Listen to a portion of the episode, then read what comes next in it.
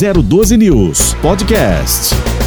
Hoje a nossa conversa é com Milton Beltrame Júnior, ele que é reitor da Universidade do Vale do Paraíba, também conhecida como Univap. Muito bom dia para você, Milton.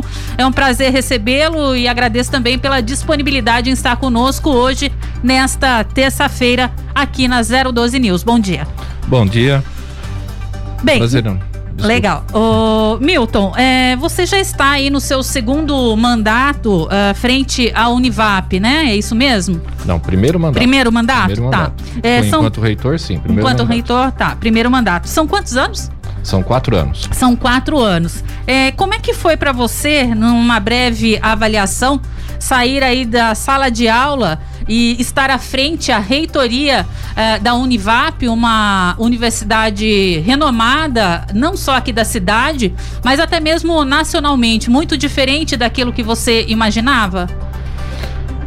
É, quando eu me propus a ser candidato a reitor na universidade, porque lá a gente é por mandatos, né? Escolha por quatro anos a gente eu procurei vivenciar um pouquinho mais as questões administrativas, embora eu tenha sido também diretor por dois mandatos da Faculdade de Educação e Artes.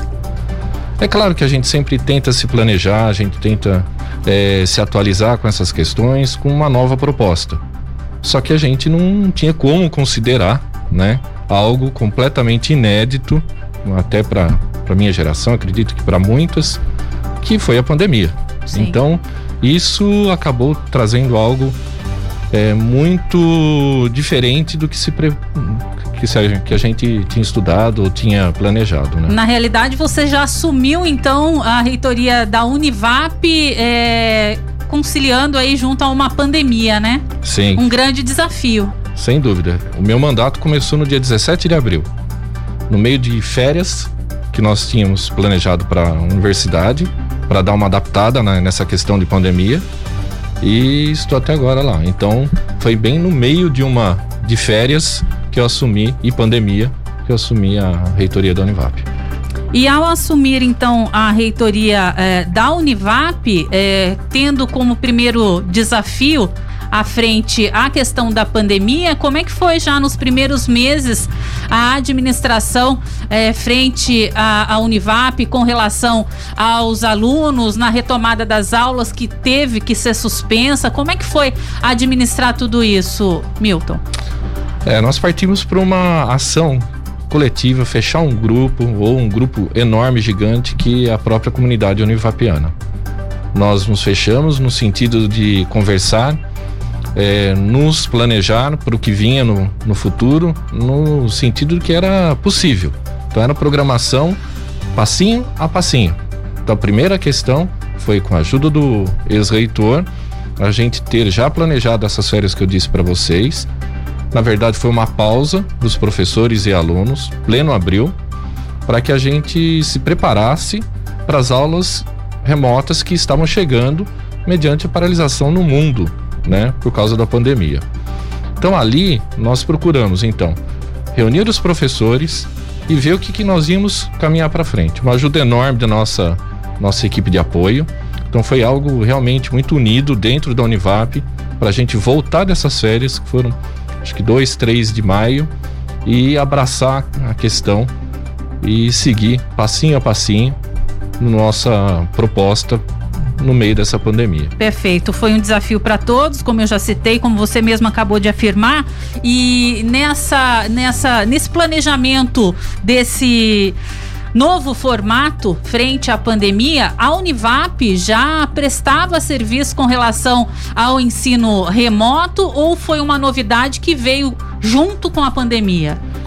Não, foi uma novidade. Para a Univap foi uma novidade. Foi um... E agora permanecem, então, cursos é, sendo é, exibidos de forma remota também, aquele formato EAD ou ainda não? Então, aí tem uma pequena diferença certo. que eu gostaria de, de colocar, explicitar bem porque o, nós entramos, nós começamos com o ensino EAD, são cursos, mas são cursos completamente é, diferentes dos presenciais.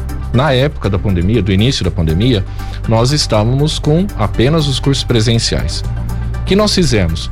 Nós migramos para o ensino remoto. O ensino remoto, a diferença é essa aqui que eu estou com nossos ouvintes. Eu estou ao vivo. O professor estava e continua sendo ao vivo com o aluno.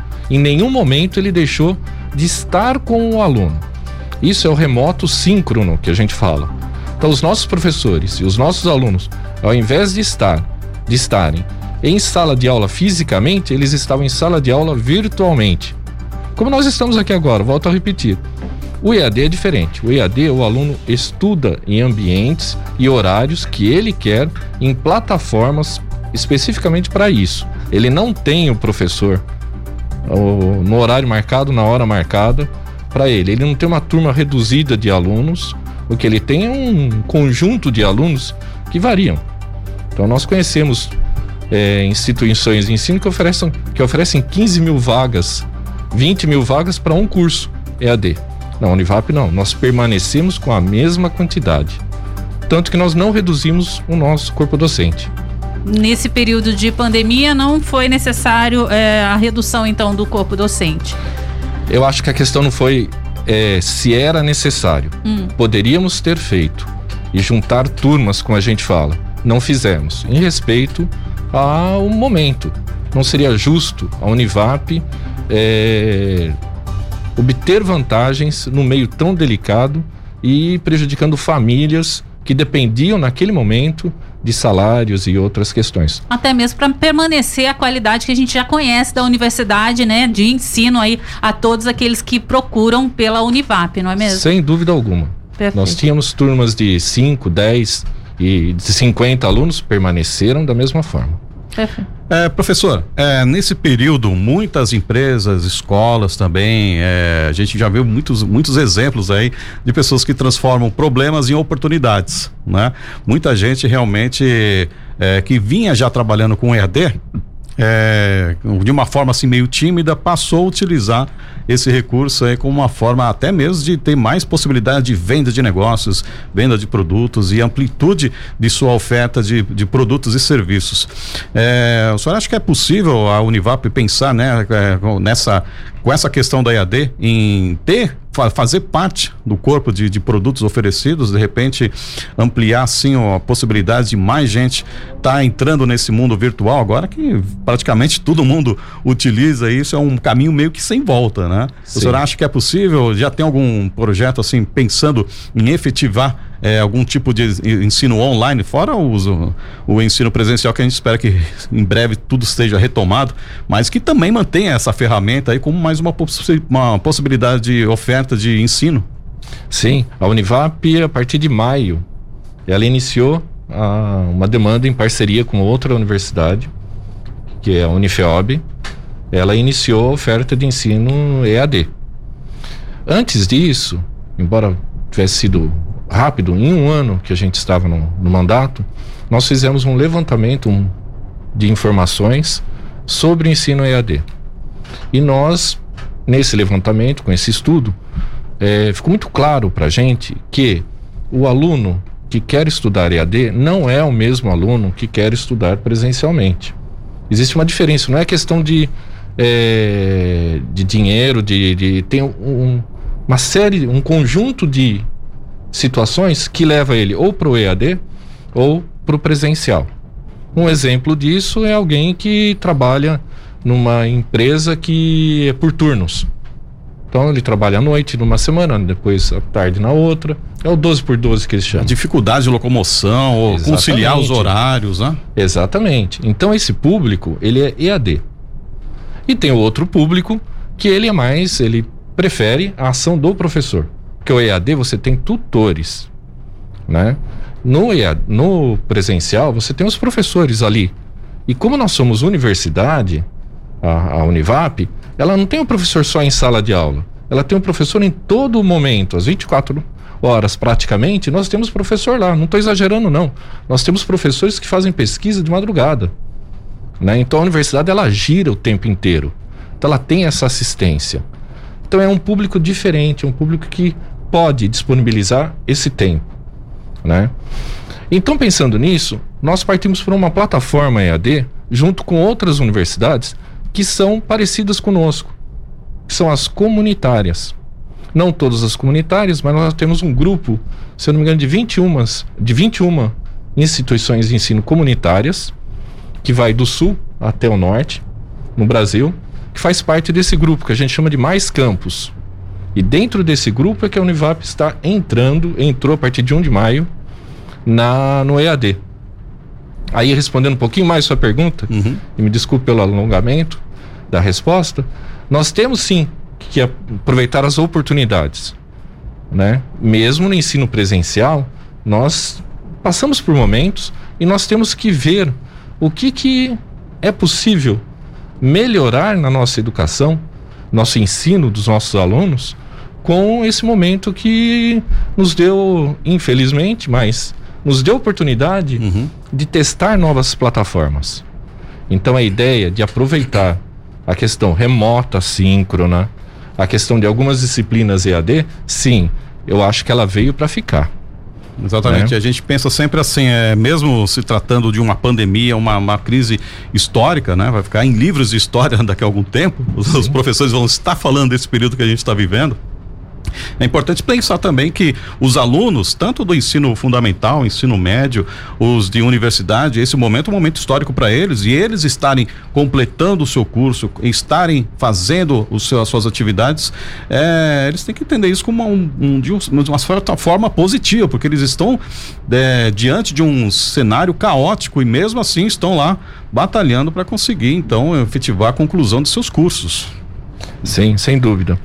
Marcelo, é, a universidade, ela, você tem vários é, caminhos e nichos para todas as instituições de ensino superior, né? A nossa que a gente chama de ICES, não IES, né? Que é comunitário. Uhum. E é importante falar isso porque até 2019 nós tínhamos instituições de ensino superior particular e nós particulares e nós tínhamos as públicas. Hoje nós temos por força de lei a terceira categoria, que são as instituições de ensino comunitárias, que é o que a Univap é. Então, tanto que o reitor é por mandato, o presidente da fundação é por mandato, né? Então, nós recebemos salários e não uhum. é, é, lucros ou dividimos essas questões. E nós pensamos, o nosso objetivo é pensar educação, né? E quando a gente pensa em educação, nós temos que, que ver o profissional formado lá na frente. O que, que ele vai ter no mundo para ele? Lembrando que ele entra hoje, o mundo para ele é da, profissional é daqui 4, 5 anos. Eu tenho que pensar daqui 4, 5 anos? Não, eu tenho que pensar bem mais à frente. Por quê? Porque ele é um profissional que vai entrar no mercado que também tem que ver à frente. Então é uma responsabilidade muito grande a nossa com relação a isso. E quando a gente vê esse, esse mapa desenhado, nós temos por obrigação é ver o que o mundo está fazendo e sempre tem aquele que está um pouquinho mais na frente. Uhum. Ver o que eles estão fazendo lá para a gente tentar adaptar né, as questões aqui. E o mundo está vendo né, por outros países, e aí tem os mais avançados na educação que o mundo reconhece, que é os escandinavos, né, principalmente a Finlândia eles têm essa ação mais que a gente chama de mão na massa, mas uhum. é, lidar com a prática ao mesmo tempo com a teoria. Isso é presencial, isso não tem jeito, né? Não tem como.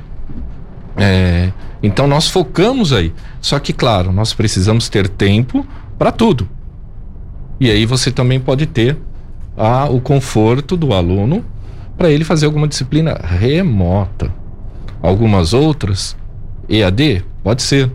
Mas quais? Aquelas que são possíveis de serem feitas de maneira EAD, sem, comprom sem comprometer esse ensino presencial que nós vislumbramos, uhum. né? Que é pensar no nosso profissional lá na frente. Não estou desclassificando, desmerecendo o EAD. São plataformas completamente diferentes. A proposta é outra. O material, tudo é completamente diferente.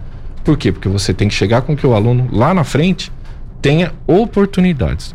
Eu não estou dizendo as mesmas, mas que ele tenha oportunidades para exercer sua profissão.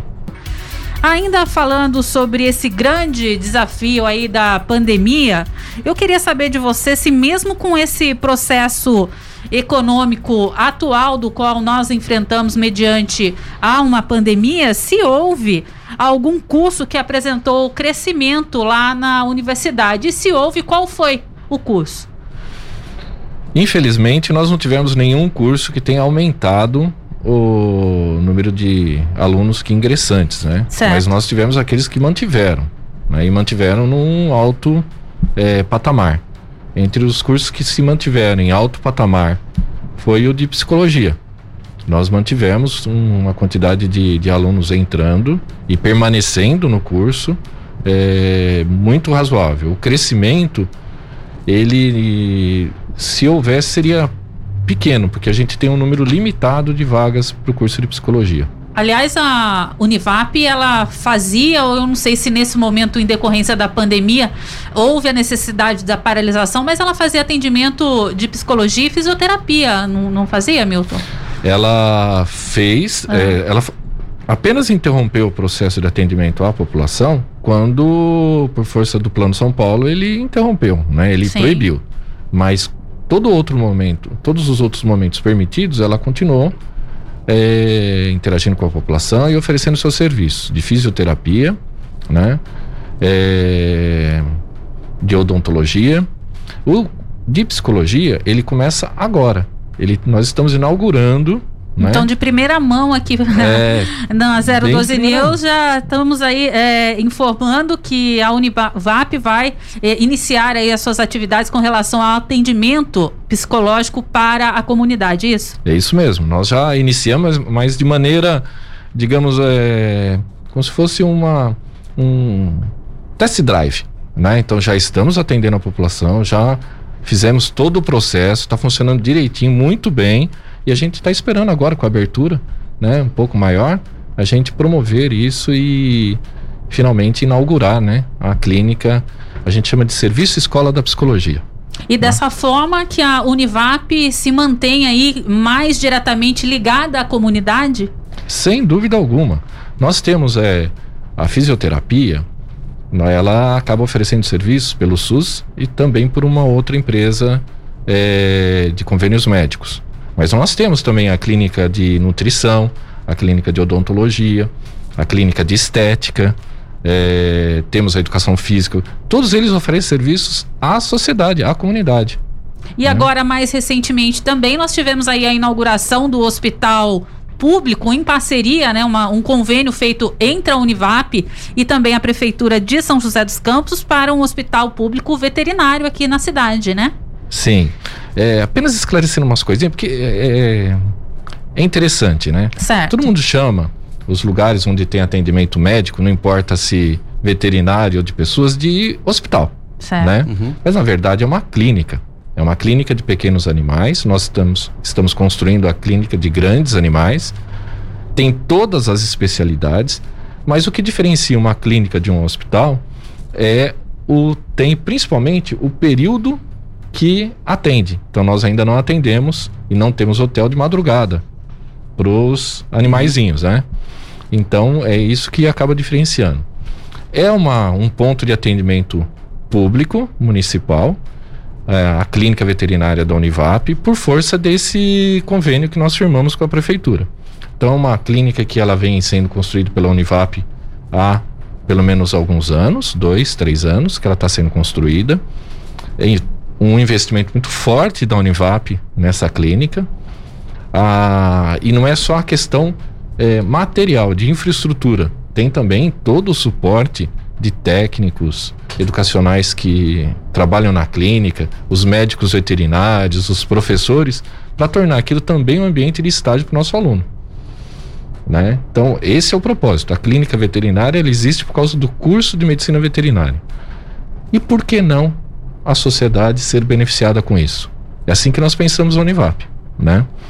E por força disso, teve um edital, um pregão público, a Univap participou, foi a ganhadora desse pregão público e firmou o contrato com a prefeitura. E passou a ser um ponto municipal de público de atendimento, além dos atendimentos que já faz para a população de maneira geral. Perfeito, Marcelo. É, essa, essa habilidade que as, as universidades têm de criar serviços, elas se tornam assim referências para a população, né? A, algum um órgão assim, tanto escolas, escolas públicas, a gente já vê em casos de escolas públicas que elas têm um papel importante com a comunidade que está ao entorno da escola, os pais, as famílias que moram próximo das escolas. No caso de uma universidade que oferece esse tipo de serviço, tanto de psicologia, tanto de atendimento, ela passa a ser também uma referência mais do que ainda do que já é em, em, termos de ensino educacional de, de, superior, ela passa a ser uma referência assim como ponto de assistência também e necessidade de atender as pessoas necessitadas, né? E vira um, um ponto assim de, de, de atendimento pode ser até de outras regiões, né? Eu lembro no caso é, na Universidade Estadual de São Paulo, Botucatu, que é uma faculdade muito boa lá também de, de, de medicina veterinária, vinha pessoas de todas as regiões, vinham de Bauru, é, de outras cidades um pouco mais longe para serem atendidas lá, porque era uma referência. Aqui também é possível também gerar esse, esse conforto a mais para as pessoas e confiança também para as pessoas serem atendidas no local e talvez, quem sabe, até aumentar também a possibilidade de mais alunos na região. A, a, a, a unidade, a clínica, ela pode gerar também esse interesse maior de migrar mais alunos para a escola, não é, professor? Sim, sem dúvida alguma. A, a Univap, ela sempre foca dessa forma, né? A profissional, como disse para vocês. Se a gente tem que trabalhar esse profissional com as questões de habilidades e competências, como você citou, e é isso mesmo, né? Essas em tempo real, com problemas reais. Por que não fazer isso com o suporte de quem mais conhece do assunto, que é o professor? E se não é o professor, é o nosso profissional, né? E junto com isso, usar né, a estrutura toda em benefício da população. Então é isso que nós fazemos. A gente tenta é, juntar todos esses atores, que é a comunidade, o nosso aluno, a nossa estrutura, para ter um, algo que funcione bem. Né? Então, de fato, esse é o nosso propósito. E aí, os alunos, assim como de maneira geral, querem uma profissão é, onde ele vai ter uma garantia ninguém garante, né? Mas onde ele tem uma um caminho que ele vislumbra que vai ter uma ótima formação, ele nos procura, né? Então, é o nosso aluno, ele já chega logo no primeiro ano com essa vontade enorme de fazer estágio. Uhum. Ele quer fazer estágio, ele quer fazer iniciação científica, ele quer participar, né?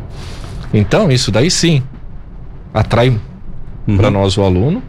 E o que nós queremos é isso, é ter uma instituição de ensino, né, comunitária que mostre para a sociedade que aqui nós estou, estamos prontos a discutir qual é o problema dela.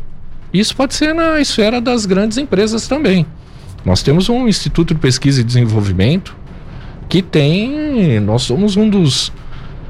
Eu, eu não vi o ranking ainda esse ano aqui, né? Mas nós sempre estamos muito bem colocados entre os primeiros no país das universidades públicas na área de pesquisa. Universidades públicas não, universidades privadas uhum. na área de pesquisa. Então, é para atendimento, sim. Nós temos programas de pós-graduação. Uhum. Hoje, professor, a Univap ela se concentra em quais campos? Hoje nós estamos concentrados no campus Urbanova, né? Nós temos ainda o campus Vila Branca, onde nós temos o colégio, que é uma outra mantida da fundação, o campus Aquários, e é, nós nos concentramos no Urbanova, com todos os, dizer, quase todos os cursos, porque nós temos um curso extremamente é, tradicional, importante, que fica no campus Castejon, junto com o curso que é o curso de Direito, de direito e o né? curso de Serviço Social. Né? O curso de Serviço Social o pessoal dá uma esquecidinha, mas ele é muito tradicional dentro da Univap, é muito antigo, junto com o curso de Direito. Eles ficam no Castejão. Bacana. Uhum. Agora, é, até para a gente esclarecer aí para quem nos acompanha aqui no primeiro jornal, qual que é a diferença entre a Fundação Vale Paraibana de Ensino com a Univap Educação? Existe uma, uma diferença entre as duas? Ou é Sim, só... existe uma diferença bem grande, porque a Fundação Vale Paraibana de Ensino ela é a mantenedora de das unidades que são a universidade, que é a Univap, os colégios Univap e o Parque Tecnológico. Há, se eu não me engano, 10 anos atrás, houve uma mudança no estatuto, onde ah, os colégios e o Parque Tecnológico pertenciam à Univap. Então a Univap era a única mantida da Fundação Vale Paraibana de Ensino. Com a reforma estatutária, desmembrou. O Parque Tecnológico, os colégios e a Univap são mantidas do, da Fundação Vale Paraibana de Ensino. Perfeitamente. É, ainda é, falando com relação aí, nós já falamos, na verdade, com relação a uma aproximação junto à comunidade, no que se refere a esse tipo de atendimento, é, tanto de fisioterapia quanto psicologia que vai é, iniciar aí as atividades, quanto a, clínica veterinária e as demais que o senhor já citou aqui. É, ainda falando sobre é, esse tipo de aproximação com relação às indústrias, o que mais a Univap vem buscando para fortalecer e firmar mais parcerias? A Unifap, dentro do. É, nós temos uma pró-reitoria de extensão, né? Ela tem contatos diretos com vários órgãos é, que juntam vários setores da, da sociedade, entre eles a Associação Comercial e Industrial de São José dos Campos, mantém os contatos para que a gente tenha essa aproximação, né? Independente disso, nós temos também o nosso Instituto de Pesquisa e Desenvolvimento. Lá nós temos quatro programas de doutorado e três programas e quatro programas de mestrado são oferecidos. Dois deles são profissionais. Aliás, um deles é profissionalizante que a gente chama, que é o mais próximo das empresas. Bom, qualquer outro curso nosso lá, a gente consegue ter uma parceria com a indústria para que a gente desenvolva essas, esses, essas teses, doutorado e essas dissertações de mestrado na área de interesse da empresa. Né? Então isso é, é feito. Que é muito bacana, né? Sim. Além de oferecer serviços também com equipamentos sofisticadíssimos que nós temos na nossa central analítica. Né? Bacana. Marcelo. É, professor, é, já houve uma decisão oficial sobre é, a retomada de aulas presenciais de todo o corpo estudantil da, da universidade? Existe alguma data assim, ou já algum curso que já está uh, tendo aula presencial? Sim. Nós, é, como eu disse, no momento de, de pandemia, você não tem um horizonte muito distante. Você tem tem que ser passinho por passinho, né? A nossa ideia, a nossa proposta, a nossa missão é a educação, é a formação profissional do nosso aluno. Então, qual é o nosso objetivo? É fazer com que esse momento aqui ele seja adaptado e seja levado em consideração de tempo em tempo. Com a abertura é, do Plano São Paulo, né, para volta às aulas, e não só o Plano São Paulo, o Brasil inteiro, nos permite voltar às aulas presenciais.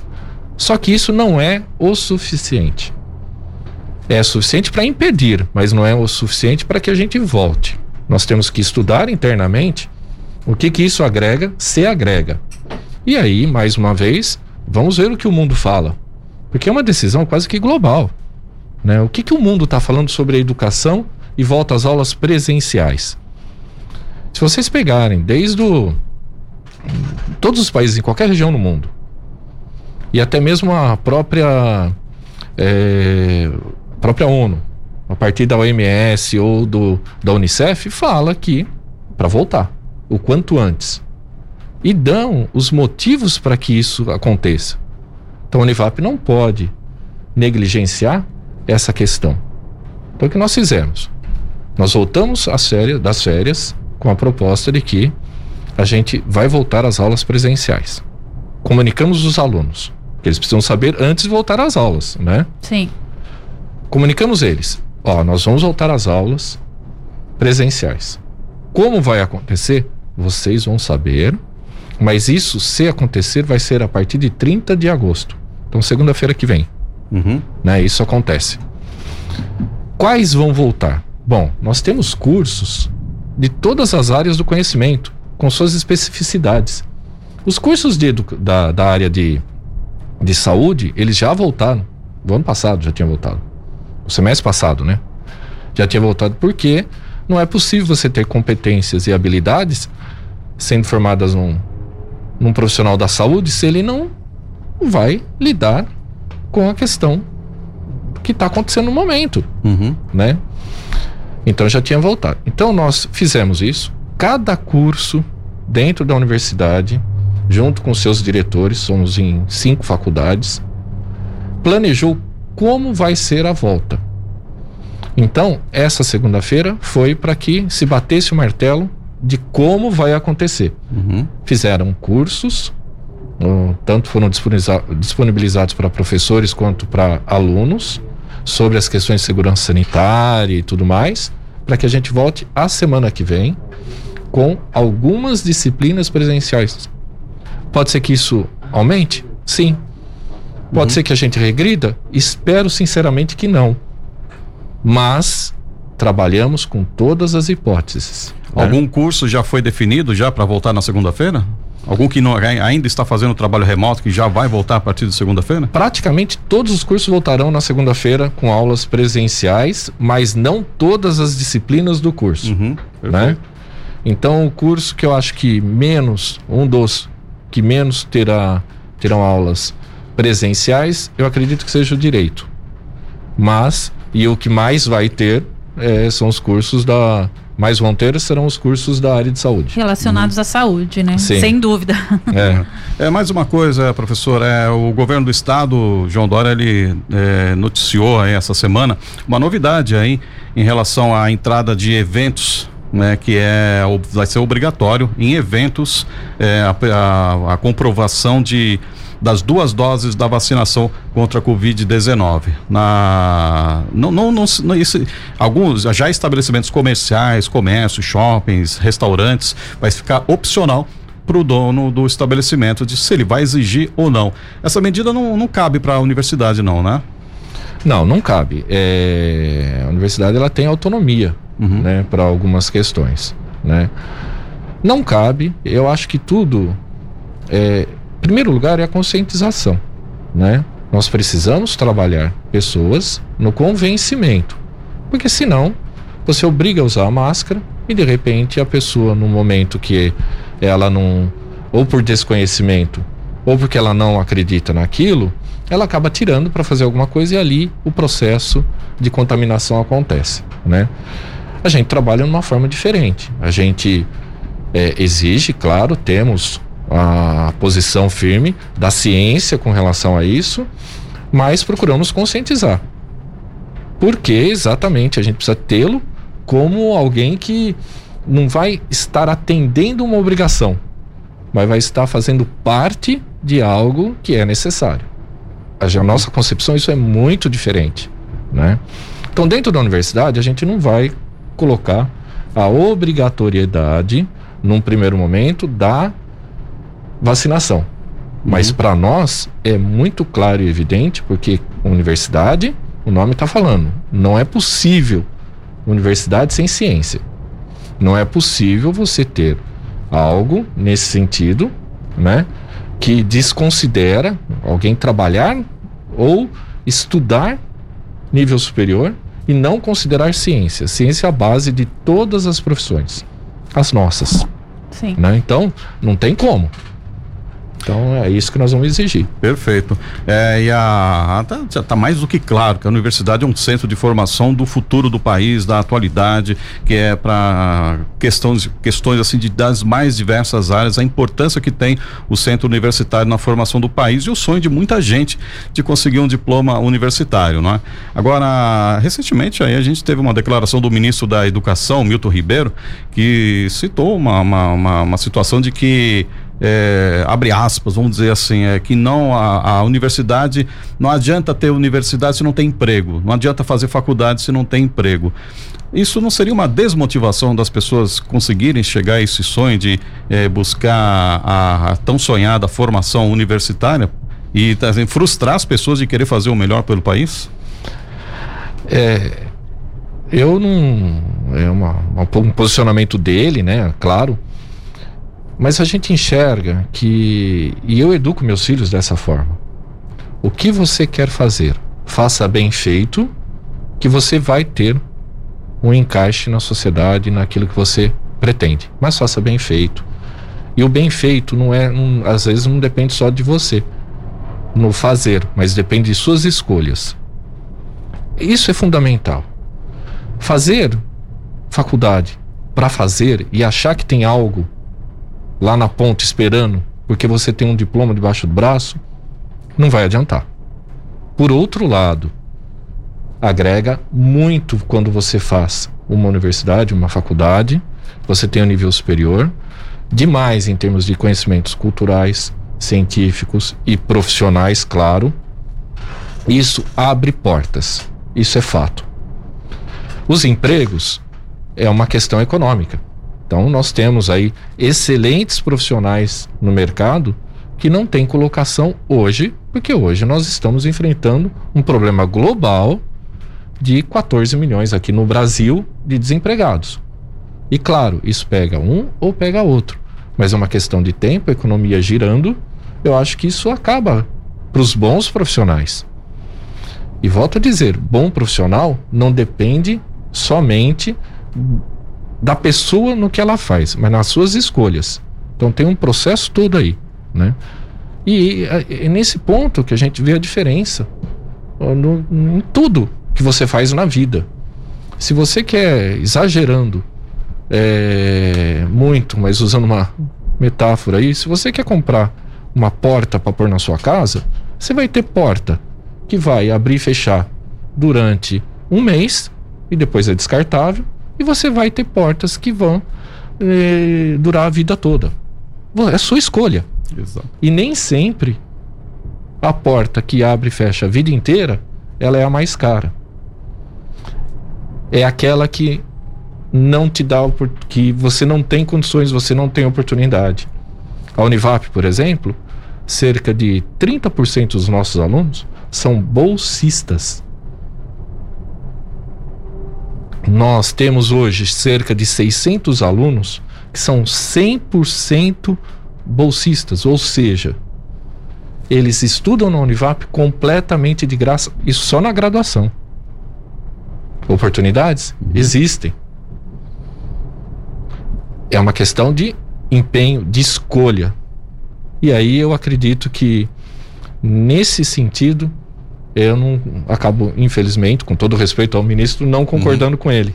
Eu acho que para bons profissionais a porta ou a oportunidade do emprego pode não ser agora, mas vai ser daqui a pouco. Uhum. E ele vai ter oportunidade para isso. E contando com uma universidade que tem essa possibilidade, que tem essa quantidade, 30% de bolsistas é um número considerado que, que dá para realizar o sonho de muita gente realmente que não sabia e que passa a saber, então que pode contar então com esse com essa possibilidade de tão sonhado o curso universitário aqui na nossa região aqui. O quadro Sim. atual inclusive de estudantes da Univap é qual, professor? Hoje atualmente?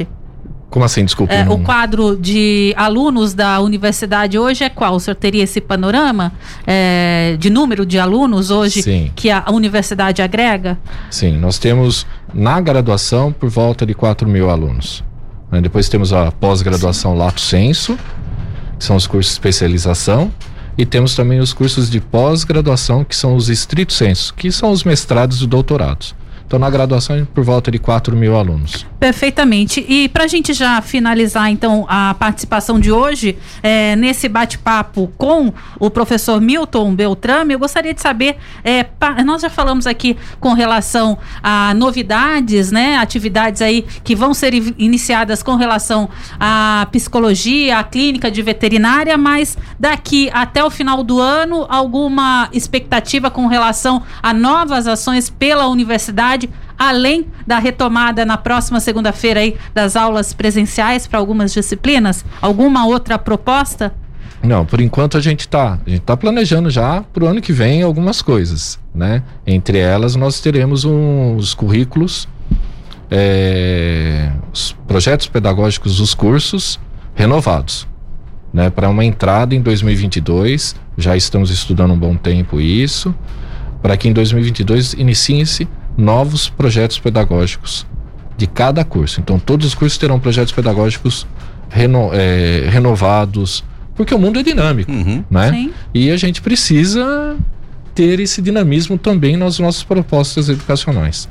Bacana, então a gente agradece hoje a participação do Milton Beltrame Júnior, ele que é reitor da Universidade do Vale do Paraíba, Univap, e que esteve conosco aqui pela 012 News, no primeiro jornal, nesse bate-papo gostoso e de orientação aqui para todos. Muito obrigada, viu, professor? Claro que a gente aguarda aqui uma próxima oportunidade de vir participar conosco e, inclusive, nos atualizar aí com relação às ações da universidade aqui em São José.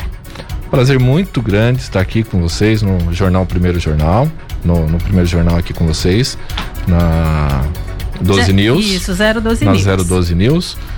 Ellen Camargo e Marcelo Rocha foi um papo muito gostoso, muito obrigado e estou à disposição.